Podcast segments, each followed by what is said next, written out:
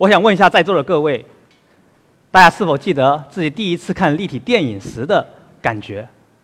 有没有像这张图片一样被震撼住？虽然现在立体电影已经不是一个很稀奇的事情，甚至很多家庭都拥有带有 3D 功能的电视。大家有没有想一想背后的原理是什么？有没有好奇的试一试摘掉自己的眼镜，看一下到底是怎么样一个情形？对了，就像这张图片一样，我们摘掉眼镜后看到的是一幅两幅图像重叠在一起的。那为什么需要这样两幅图像呢？大家可以试一下，抬起自己的手，将食指放在自己的眼前，我们用不同的眼睛看到的这种景象是不一样的。在前头的红色的这种小方块，我们左眼看的时候是落在后面的蓝色的方块里头，而我们用右眼看的时候，大家会发现它是移到了这个绿色的这种方块里头。我们的三维电影正是利用这样一个原理。将左右不同的这种图像生成出来，最后反馈到我们的左右眼，这样我们的大脑经过一些视觉中枢的这种处理，就能形成一个立体的感觉。但大家会发现，戴着这个眼镜然后看电影，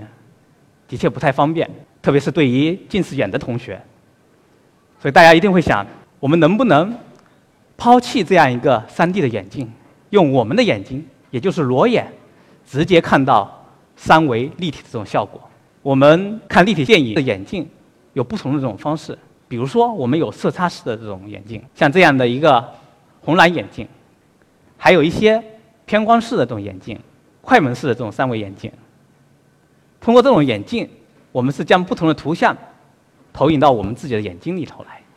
这样形成一个立体的这种效果。但是这一方面大家会发现，这用起来还是不是很方便。所以说，我们也希望能不能把这个影像给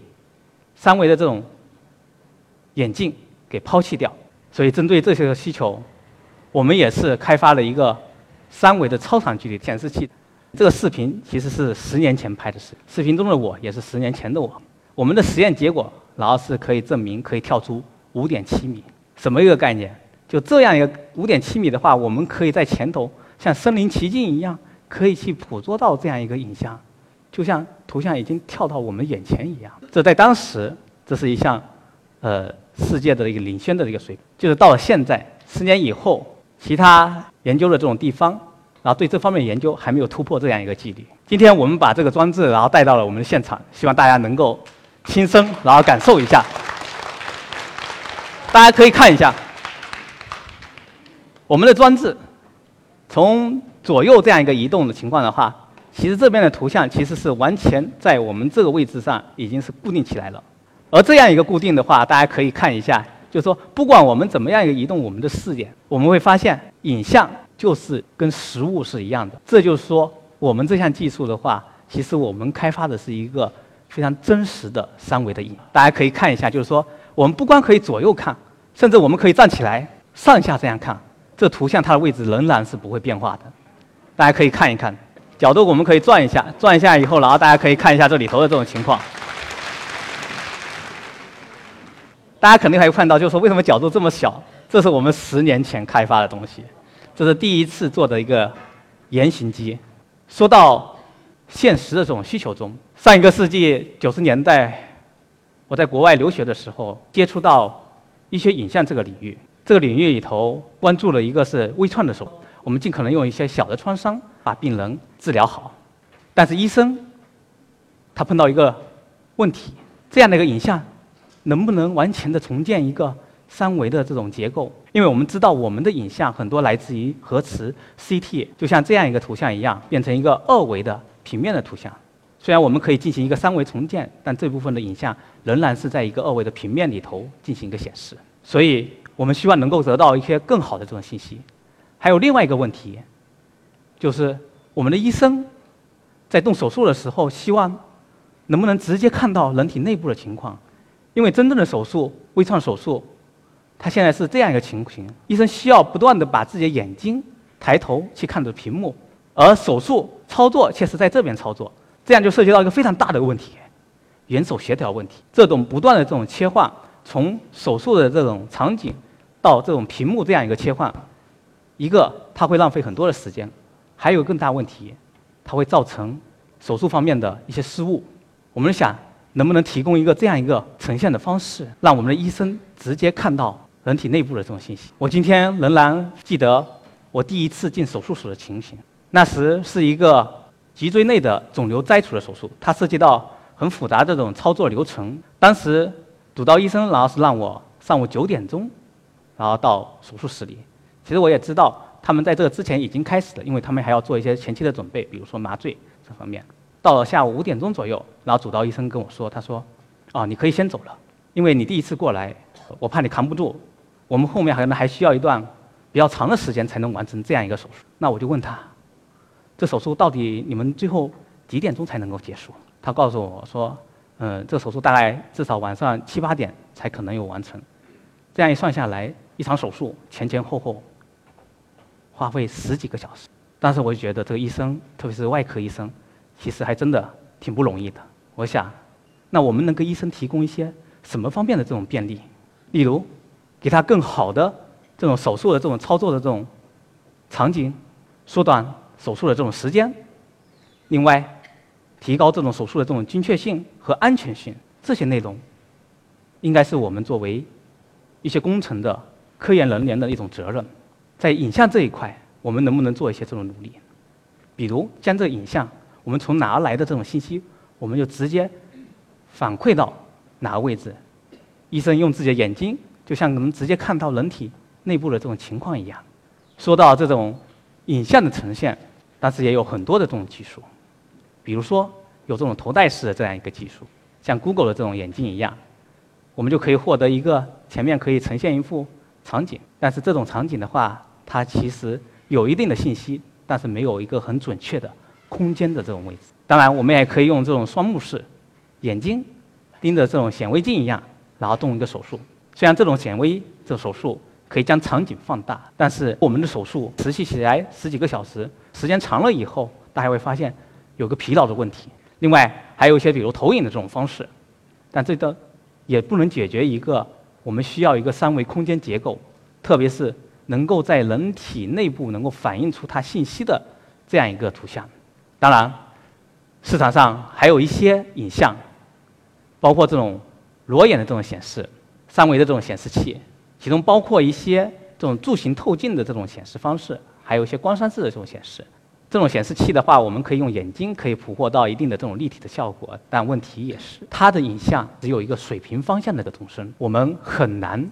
然后将这个影像，然后就是说跟我们实际的病人的比如内部的结构相对应起来。而且还有个问题，我们的影像在左右看的时候是有立体感，但从纵向看的时候其实是没有立体感的。不同的人看到的这种信息其实是不一样，而且还是一个变形的信息。所以说这些技术都很难用到这种临床，特别是在手术上面。我们是希望我们的影像能够真实的反映某个部位的这种信息。我们是希望能够得到一个全方位的可以观察的立体图像，而且这个立体图像是一个真实的能够反映物体的这种所有信息的这种图像。那是我们该怎么做？我们想到，那我们能不能用一个微小的凸透镜阵列，将三维的这种影像经过这种透镜阵列呈到焦点面上，变成一个平面的这种图像？我们可以用计算机来模拟这样一个成像的过程。我给这些技术然后起了一个名字叫立体前向技术。我们的光通过凸透镜，然后是在焦点上，然后形成一个点。如果我们有这样一个物体发出了不同光，经过一这个透镜的这种阵列，它是在后面可以成为一个平面的图像。我们用计算机，然后可以模拟这样一个成像的过程，最后生成出来这种图像，再经过这样一个透镜的阵列，在原来的位置复原为三维的这种图。这样的话，我们从不同的角度上，我们就可以看到它里头一个信具体的三维的这样一个信息。根据这样一个原理，我们就开发这样三维的这种显示器。首先，然后大家可以看一下，这是我们最先开发的一个显示器。大家可以看一下这个图像，然后到这边的时候，我们可以左右上下，然后这样晃动，我们可以获得一个非常完整的信息，就像我们真正的实物一样。而这一部分的话，正好是我们可以满足这个医疗这方面的这种需求。我们将这个立体的影像开发完了以后呢，我们就马上然后做一个动态的，就像我们这个心脏一样，我们可以进行一些实时的这种计算和实时的这种显示。而这种心脏正好可以跟我们实际的这种情况一样，我们可以从不同的这种方位得到不同的这种信息。这一方面，我们的目的然后是想怎么能将这样一个技术更好的应用在这个临床上面。第一个问题就说，我们能不能取代掉现有的这种二维显示器？我们开发了一个这样一个显示器，大家可以看一下，我们这个显示器是一个三维的影像，移动我们的视点，获得不同的这种信息。左边是个二维的这种显示器，右边是我们自己开发的这种三维显示器。其实它的两幅图的这种生成的这种速度，其实基本上可以保持一致。也就是说，我们的影像其实可以完全取代二维的这种显示器。而且还有个特点，我们从不同的这种角度上看，我们可以获得一个不同的这种结构的这种相对的这种关系的这种信息。就像刚才这个血管一般，这一部分的话，前后左右。之间的相互关系，用自己肉眼看就一目了然了。就是，在这个基础上，我们还想解决另外一个临床的问题——眼手协调的问题。我们是希望能够将这个技术用到这种临床。我们可以通过一个半透半反的这样一个镜子，也就是说，光线既可以透过，又可以反射。那就医生，然后通过这样一个模式的话，大家可以看，我既可以获得病人的外在的这种信息，又可以获得。里头的内部的这种结构的这种信息，当然我们可以通过一些采集的这种装置，将采集出来的这种信息以后，完全经过一个快速的这种操作，放到我们的显示器上面，通过这样一个立体原位的空间透视的这样一个装置，我们将这个信息投影到这个病人的这种身上，投影过去以后，就像我们在这里头的内部，就像能够发出一个光一样，然后把我们里头的这种结构给。显示出来，像这个膝关节这方面的这种应用，大家可以看一下，我们的这图像其实是完全跟实际的这种物体，比如说我们的膝关节，完全是一样重叠在一起，而且还有个特点，不管我们怎么个移动我们的眼睛，这个影像跟实际的膝关节这种位置是完全不变的，它的关系，也就是说，我们的影像既是一个真实的一个反映了。内部的结构又可以完全跟原来的位置然后重合在一起。当然，我们还可以通过一些跟踪的这种方式，将器械，比如说医疗器械，然后跟踪完了以后，将这个信息也直接投影到这个病人里头。本来里头微创的这种环境下，我们是看不到里头的情况。通过这种方式，我们就可以看到里头的这样一个到底发生了什么。医生的话做起手术来就有的放矢。我们将这样一个技术，然后用到了临床。那是一场，呃，脑外科、神经外科的这样一个手术。我们通过这种影像，然后重叠到这个位置以后，医生就可以不光可以看到这个表面的信息，更多可以获得它的一个深层的这样一个信息。医生这种操作起来，当时这样一个可视化平台，那我们很多东西的话做起来的时候，就可以非常直观的，然后看到里头到底是怎么样一个病变的这种部位。所以说，我们这一块的话。然后也是希望能够有更好的这种推广，像这种心脏外科的应用一样。我们最近的话跟国内的医院进行了联合，心脏这一块我们是跟海军总医院，脑外科这一块我们是跟北京天坛医院，腹外科这一块我们现在是跟北京清华长庚医院然后合作，希望能够将这个技术，然后更快的推广到临床。当然，像这种心脏这样一个可观察的这个跳动一样。我们也可以将这个技术推广到远程的医疗，解决很多偏远地区然后这种治疗困难这样一个问题。就说这个所眼三维技术，我们最先开始是从这个医疗这个行业，然后这种先着手的，包括就在医学方面的这种各种应用，但不光局限于这种医学，我们甚至还可以用一些用到其他的这种相关的领域，比如说我们这种教育、娱乐、家庭、媒体。工业产业各个领域，然后都可以，只要涉及到影像这一方面的话，都可以将这个影裸眼三维的这种显示推广出去。最近，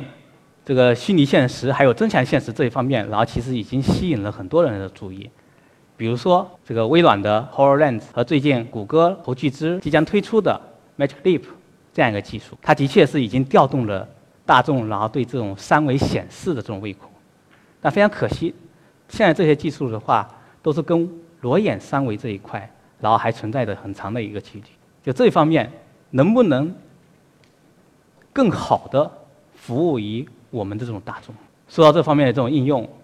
大家肯定会关注裸眼 3D。那么将来你看怎么个发展？我们是不是能够把这个距离变得更长，角度变得更宽，清晰度变得更高？我们也是在寻求一些这种突破。今年正好我们有一项研究的这种成果，能够展示一个这样一个前景。我们没有使用这种透镜，也没有使用光栅，我们就把这个原有的这种三维的显示方式完全给抛弃掉了。我们用的是激光进行一个空间的这样一个扫描，用这种扫描来模拟我们刚才的这种透镜这样一个成像。而这种方式的话，正好是我们不光然后可以讲这个视角可以变得很大。而且，由于我们是用的这个激光，它的收缩性非常好。这样的话，它从空间距离来看的话，它可以即使投到很远的地方，它也能够保证它的信息不被扩散。我们这项研究的话，其实是后来是实现了一个有六米纵深的这样一个图像，而且是一个动态的这种图像。所以我们也想，这裸眼这种 3D 其实有很多工作可以做。我们希望不久的这种将来，大家能够一起通过不懈的努力，将裸眼 3D 更好的融入到我们的这种生活，让裸眼 3D 更好的呈现我们的美好未来。谢谢大家。